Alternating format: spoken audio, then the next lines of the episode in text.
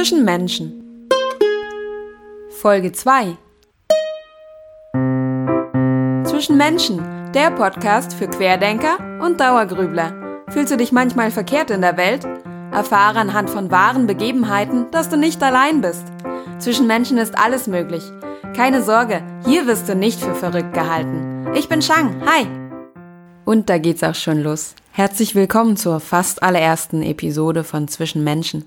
Und ich freue mich, dass du da bist. Gebe aber auch zu, dass ich etwas aufgeregt bin.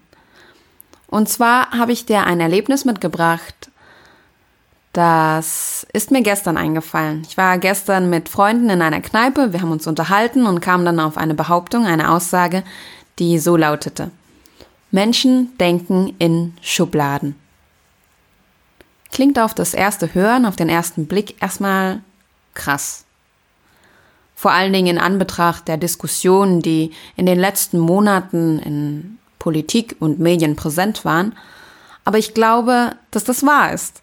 Denn, oder andersrum, stell dir vor, du bist jetzt in der Steinzeit. Natürlich nicht du, sondern dein Steinzeit-Ich. Du bist also in der Höhle oder vor der Höhle erledigst deine Sachen, schaust dir deine Säbelzahntiger-Zahnsammlung an und dann hörst du plötzlich ein Rascheln. Du drehst deinen Blick und erkennst nur ganz vage, da ist etwas vorbeigehuscht. Ein Schatten. So, und jetzt muss es schnell gehen. Ist es ein Freund oder ist es ein Feind? Will's mich fressen oder kann ich es fressen? Und wenn es vielleicht ein Freund ist, dann ist es vielleicht sogar ein Artgenosse? Kann ich mich damit paaren? Kann ich so meine nachfolgenden Generationen sichern? Also alles super instinktiv und schnell muss die Entscheidung gefallen sein, um das Überleben zu sichern. Denn wenn du auch hier nur einen Moment zögerst, dann wirst du gefressen werden, wenn es dann ein Fressfeind ist. Natürlich, heutzutage hat der Mensch nicht mehr Fressfeinde, zumindest keine direkten. Aber ich glaube dennoch, dass genau diese Einordnung genauso passiert.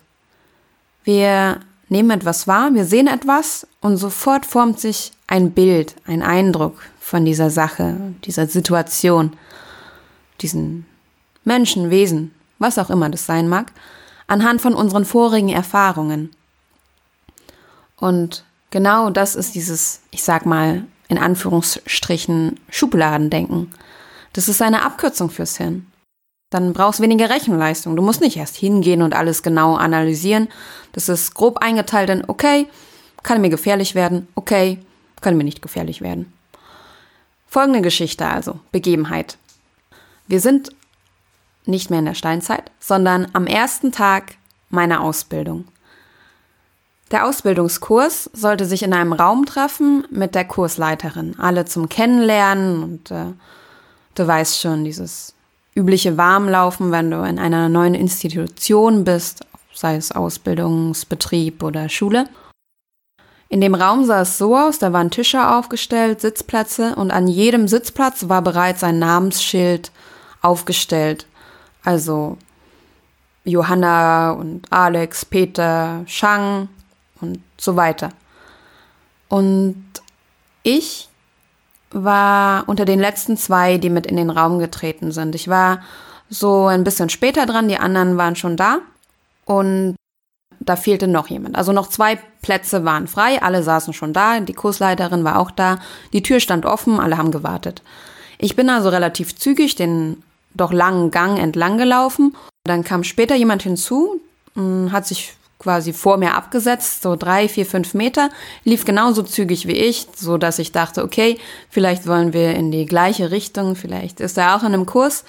Das würde zumindest seine Zeitbedrängnis, seine offensichtliche erklären. Also nennen wir ihn Alex.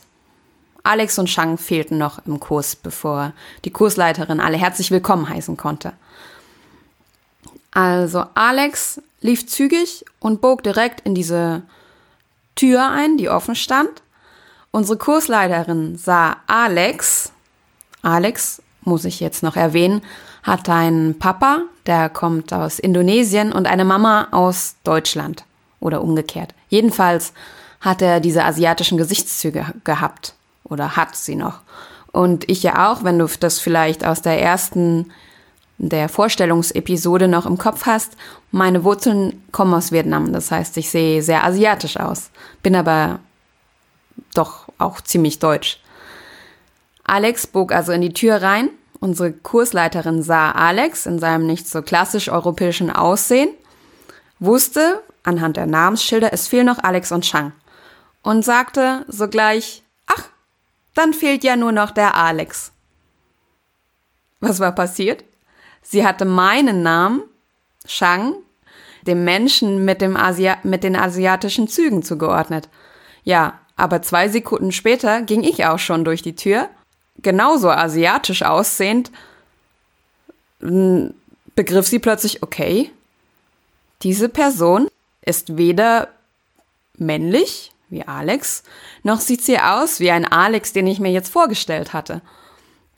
Naja, dann war kurz Pause und dann sind alle doch relativ erheitert in einem, einem lauten Lachen ausgebrochen, war, haben aber alle mit Humor genommen. Das Missverständnis war natürlich offensichtlich, dass äh, da was nicht stimmen konnte. Wir haben es aufgeklärt. Ich bin Shang, er ist Alex.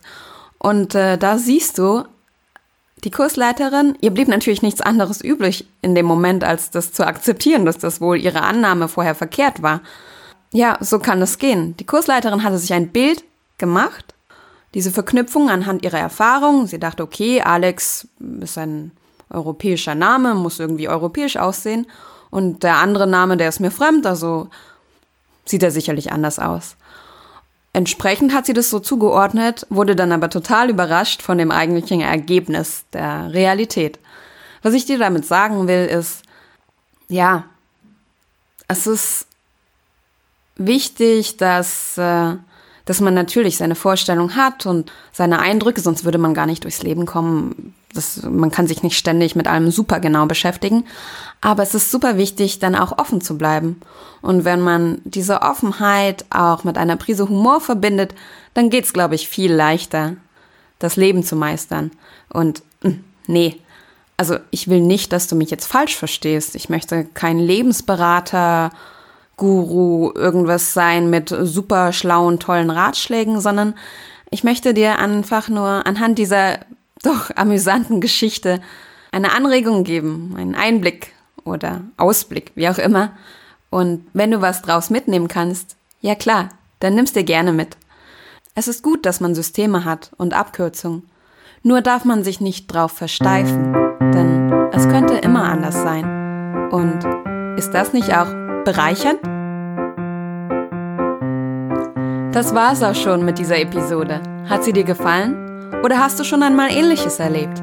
Dann komm auf meine Website zwischenmenschen.com und hinterlasse mir dort einen Kommentar mit deinen Erfahrungen. Danke, dass du zugehört hast. Ich bin Shang. Ciao und bis bald. Zwischen Menschen